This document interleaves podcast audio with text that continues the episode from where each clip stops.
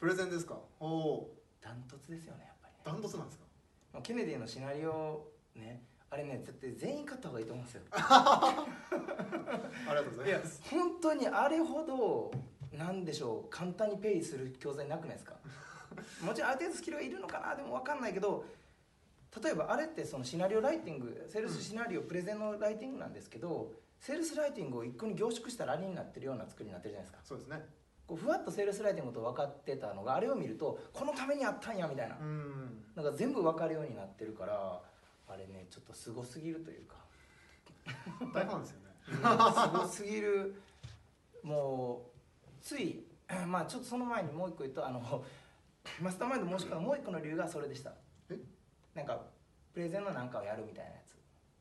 ほう。先駆けてこれ言っちゃダメなやつかいや にレターあのねなんか入ってたんですけど。あ多分ちょっと僕たすあんま携わってなあーそうかそうか。ごめんなさい。はい。あのなんかあワークショップ作ったのか。そうそうなんかそういうこれからやろうとしてるのがあはいってそれのまあ先駆けてマスターマインドの方からリリースしてまあアメリカでは半分以上がなんかやってるみたいな。セールスそういうプレゼンする人はうん。みたいなのって、あそれをやりたいなって。まあなんでかって言ったらねもうねあーもうこれも段が予言してたわ。思い出しました。あのこれからそのマーケティングにかかるコストがはい。激減するんだよっていう話をしてて、おーでそれはなぜかっていうと動画というインフラによって今までやってた販売活動がもう全部動画のプレゼンに集約できるここにうん。プレゼンを集約できた人間が勝つんだっていうぐらいを予言してるんですよね。今まさにそうじゃん。例えば全国地方各地回ってセミナーするのもすごい大事やし、まあ、うん労働省モデルっていうんです言うんですけど、まあ、大事やけどけどよく考えたらやっぱりプレゼンして売れた方が早いよねっていううまあ確かにそうですね。はい。だからとにかくプレゼンの影響力って半端じゃなくて一回いいプレゼン取っといたらそれを小出しにして教育コンテンツしてもいくらで、うん。いかようにでも作れるからもうねプレゼンの破壊力が半端じゃないですよね。うーん確かに。なんでこれは高めてほしいですね。高めてほしいですね。なんであそうかだからあれですね。一昔前こう大学出版がこうビデオセールスレターっていうはいはい。世界を見つけてうん。ガーンっていったじゃないですかであれがあのインパクトがおそらくこれからプレゼンに移ってくるっていうか、うんまあ、今移ってると思うんですけど。うん。なんかセールスレタービデオセールスレターをもっともっとドラマチックっていうかエモーショナルにしたらプレゼンになるじゃないですか。うんなりますね。すごい感覚的な話ですけど、なのでやっぱそこのスキル超重要かなっていう、ああなるほどなるほどうん、何か一つスキル上げる、キル上げるって言ったらセールスライティングですけどうん。その何か一つ、まあ、もう一つサブで取るって言ったらもう絶対僕はプレゼンを選べますね。ああなるほどね。なるほど。プレゼンですね。あ圧倒的ね西野さんもねプレゼンが好きな派だと思うんですけど。ーはい好きです。どうしてこう好きなんですか？いやー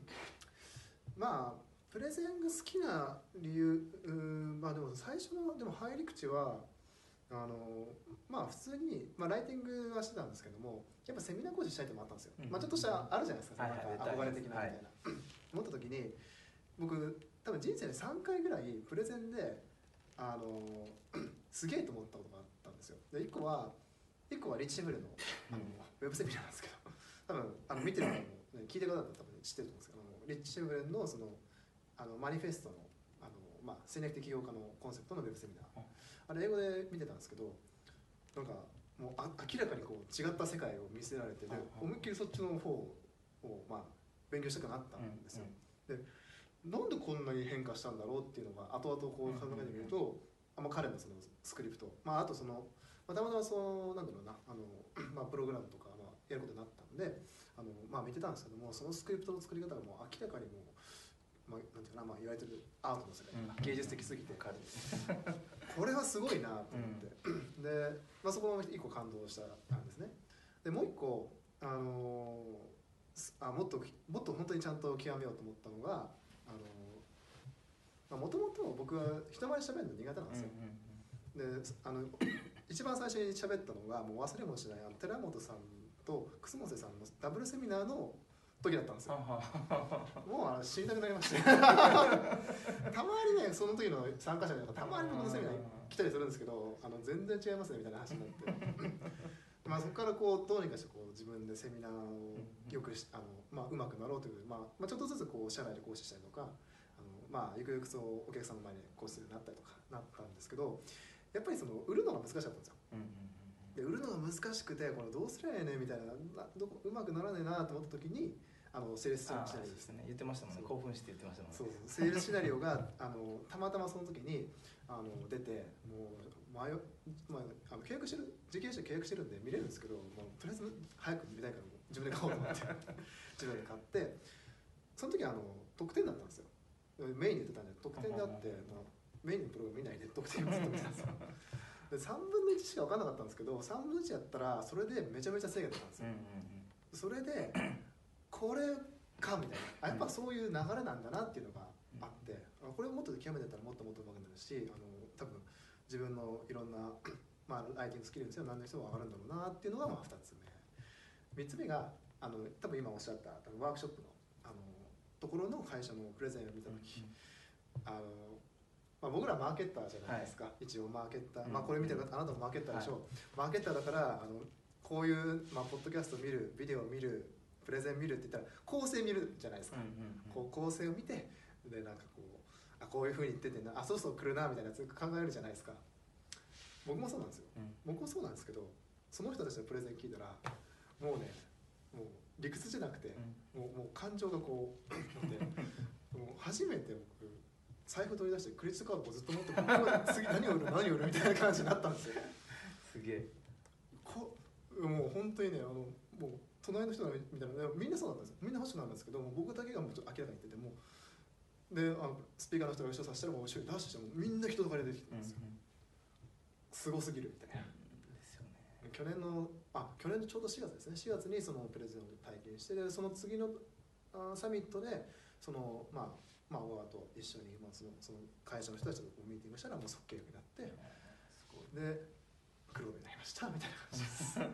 からそのちょっとちょっとした転機がいろいろあって、まあまあそのと、まあ、最初の頃にねその転機を知った時にあのもし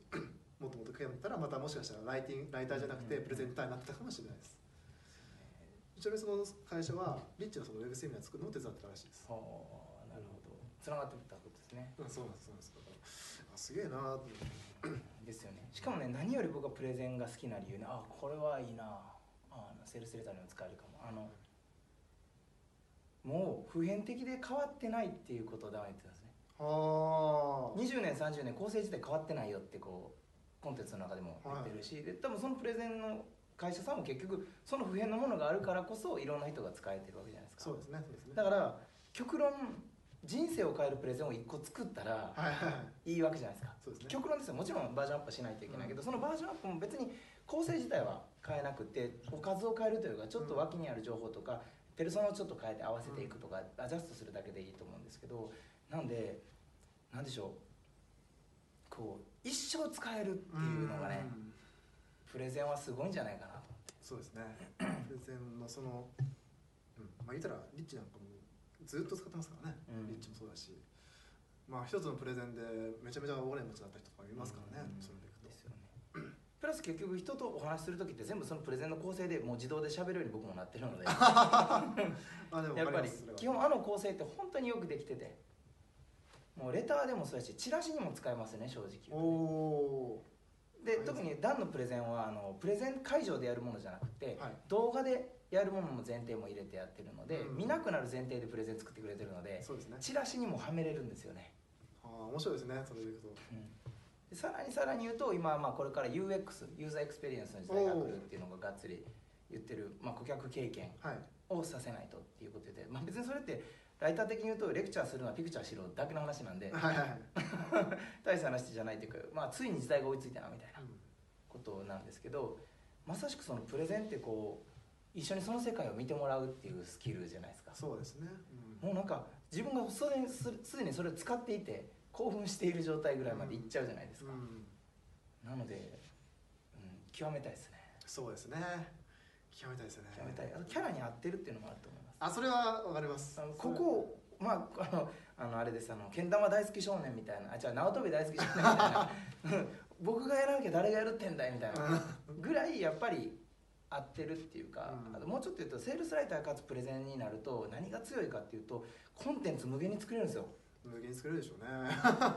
だって一つのコンセプトで一つの意識の変革を起こしたかったらもうこのペルソナにこの意識の変革って決めてうん。すぐプレゼン作っちゃってうんうん。できるじゃないですか。できますね。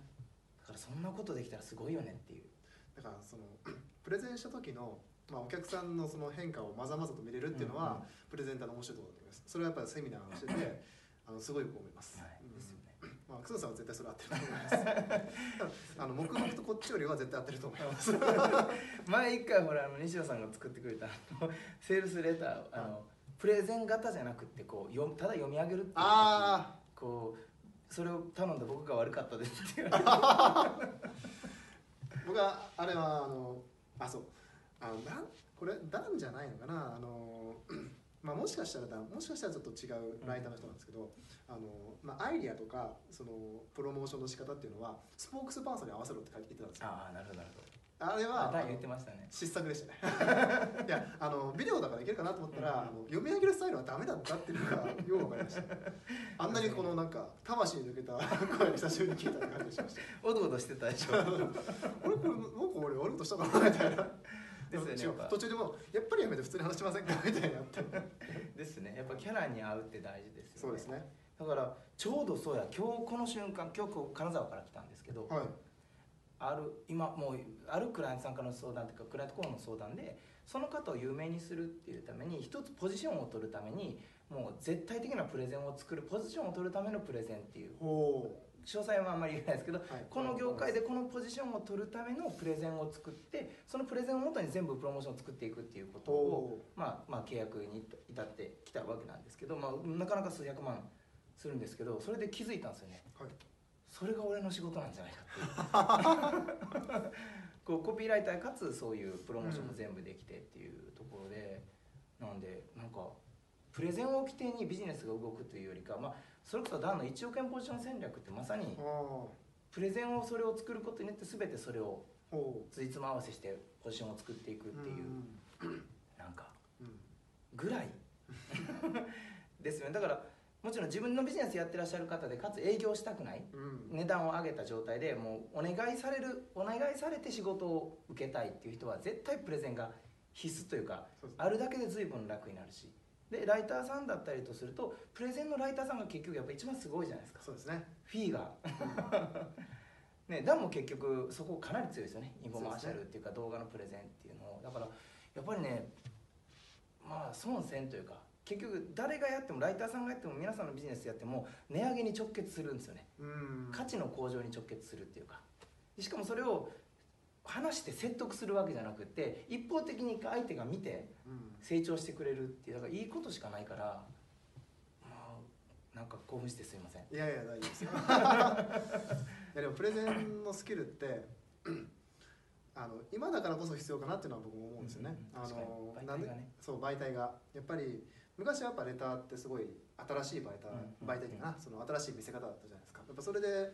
なんか言ったらまあねデザインひどくてもあの売れた時代じゃないですか。でも今も多分デザイン一人ってあんまり売れないと思うんですよね、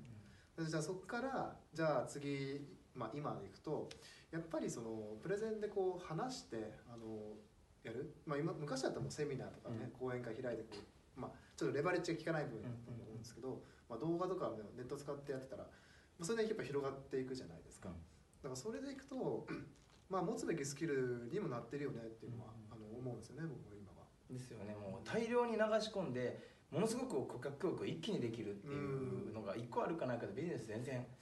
違うしやっぱ去年ねそのサミットではい。小川さんのプレゼンがちょっとかっこよかったんで僕も今年はああいうのしようかなと思って。キャラが違います、白さんだけでいけますってそうだから今年は僕あもし依頼してやってくれるとしたらホワイトボードに書いたやつをアップでプロジェクターにモニターに映してくれると僕は一番力がかけてきます。なるほどやっぱね書くでもねこれはダンの教えなんですよね。パワポで言うとんエネルギーの熱が下がる対象の熱下がるから書いたりとかするとすごくいいよみたいな。フリップボードでもいいですか？あなんかよくわからんけどなんですかフリップあのホワイトボードってちょっとよ予防じゃないですか、はいフリップボードっていうのはその縦に長いなんかこうフェラってめくれるやつです。はあ海外そっち側がよくあったへえやってみたい。まあそっちの方で、ですね。まあ本当にそんな感じかな。プレゼンは世界が変わりますよねそうですね。インフラの発達ですよねもう一重に。そうですねそこは大きいですよね、うん。うん。なんか、まあ、コンテンツもね出してなんか購入なんかその生成データを読む前にその購入基準お客さんの中で作ってもらって、まあ、プレゼンで作ってもらってそこからセールスした方が絶対楽ですからね、圧倒的に楽やしレターよりも見てもらえる要素が増やしやすいじゃないですか。ああそうですね。で特にプレゼンの一番強いのは最初に自己紹介ガツンって入れるところですよね、うーん。顧客との絆っていうか関係性を結構早めに作っちゃって合わない人はいなくなるし本当にもうメリットしかないというか。そうですね。しかもそれを画像とか音も入れれるんで、うん。そうあの海外のセミナー音すごいじゃないですか。音すごいですね。で音の効果って人間思った以上に高揚するじゃないですか。うん だからああいう世界でねやってみたいんですよね。だからあのもうそれ専用のあのテッドみたいな。おお テッドみたいなことが収録できる物件を今借りようかどうしようか悩み中ぐらいそのあよく見つけましたね。銀行跡地で天井が高いんですよ。おおなかなか出ないのでそういう物件。ちょっと悩み中。まだそこも行かせるまでに生きてないけど。でもまああの何が言いたいかってそれぐらいおそらくダイレクトレスポンスの世界を最も変えるものがプレゼンなんじゃないかなっていうぐらいうん。注目してますね僕は。なるほど。ぜひこうご期待ということで、はい。はい。じゃあちょっと今日の、はい。まあ、お話まとめさせていただくと、まあ、まず、まあ、一つ目としては、まあ、ニュースレター出すと、はい、あんまり盛り上がらなかったやつ。難しいですよね、うん。これに関しては、まあ、ニュースレター出すっていうとあと強制的なコンセプトですね、人間平らだからそこを、まあ、解決するようなうん。プロダクトを、まあ、パッケージ作りましょうと。で最後今お話ししたのはプレゼンだと、うん。まあ、ぜひプレゼンはねあのまあ個人的にもなんですけどめちゃめちゃ面白いんで、ねうん。ぜひ皆さん行ってほしいなっていうところは、まあ、ライティングもちろん重要なんですけどね、あのまあ、ぜひこちらの世界どうぞみたいな。面白いですよね。面白いんですよ、だからあのライティングって全部成功しないとうん。反応取れないじゃないですか。そうですね。けどプレゼンって部分だけ当たったら当たったことはもう分かるんですよ。うん。そのセミナーの場で、はい。だから一個一個完成させてったらいいからい最初にいきなり作ろうとすると結構大変。そうですね。だけどこう、まあ、もうボード決まってるから、い。プレゼンここでこれやれって全部決まってるから一個一個完成させてあここはもういい感じや、うん。じゃあここは OK って言って一個ずつ作ってって、まあ、1年でもかけて作ってしまったらそれが一生使えるプレゼンになるからそうですね。難しくないので。そうですね。いやでもあの一言 一言だけ言うとあの、まあ、僕がそうだったんですけど僕はプレゼンはあの最初はちょっと挫折しようするようになりました。あのっていうのも、まあ、下手くそだったんで。あの、ね、今でも思い出すんですけどねあの、まあ、社内でウェブセミナーあるんですよ。で僕よくその講師やってたんですね。で講師やってた時に最初のウェブセミナー本当に社内でこういうウェブセミナーもっとやってるの知識を広げあのみんなでそのシェアしようっていうのでやったんですよ。やった時にあの最初、まあ、言ったらその撮影ルームみたいなのが入って一人でやったんですけどその、まあ、たまたま小川が入ってきて、まあ、一応第1回目だから俺一応いるわって言って見てくれてたんですけどスライドの文字読んだだけですよ。読んだだけなんですけどもう汗だくだったんですよ。もう僕僕はですよ。ただ楠野さんはもう最初から最初からっていうか分かんないですけどプレゼンをずっとやられてきたので、うんうん。僕はもうそれもう汗だくでもうカミカミで全然しゃべるもう多分多分今こういうふうに見てて嘘つけたことかもしれないですけどマジで本当なんですよ。でそれをこうずっとこう繰り返してで今はまあようやく、まあ、こういうふうに喋るようになりましたけどただ喋るようになるとやっぱりそのそこから見える楽しさっていうのが格別っていうかなあの面白いので、まあ、ぜひ来てほしいなと、ですね。うん。あの思い出しました。あの僕のあのワンデイセミナーはい。の司会の時に すごいもうまだ僕が結構登場したての時、ね、西野さんもねまだもう34年前の時に、こうすごい緊張っていうかね初めてお会いするし、入ったばっかりはい。入会したばっかりでまだダイレクトレスポンスをそこまで知らない人だからこうアイスブレイクというか。ね、あの ティーアップとかしてほしいなって思ったらあの西野さんの緊張があまりに伝わりすぎて会場がさらに凍るっていうあれめちゃくちゃ緊張しましたもんね。あのそのバトンいらんみたいな。覚えてますか、あれ多分覚えてると思うけどあれ思い出しましたいや今日。話しててもうもうなんていうかなあのその1回だけじゃないんでね全部。もう毎回なんかすすんませんみたいな。このバトンですんませんみたいな感じで。もう間が持たなくなったんでお願いしますみたいな感じでマイク渡されていやーお恥ずかしい限り、うん本当申し訳ありませんでした。本当にそんな状態ですら？うん。ねだけど僕はおもろいって言っても説得力ないかもしれないけど そんな状態ですらやっぱりロジック通りうん。やってったら絶対やれるようになるしそうですそれが圧倒的なうん。売り上げにつながるのでやっぱり。興味持ってほしい。まあ今すぐってわけじゃないけど人のプレゼン見るときにそういう意識を持って見てみるとなんか見える世界が変変わりそうですね、そうですね。はいありがとうございます。はい、じゃあ今回は草野さんをお招きしてお届けしました、あ草野さんどうもありがとうございました、はいありがとうございます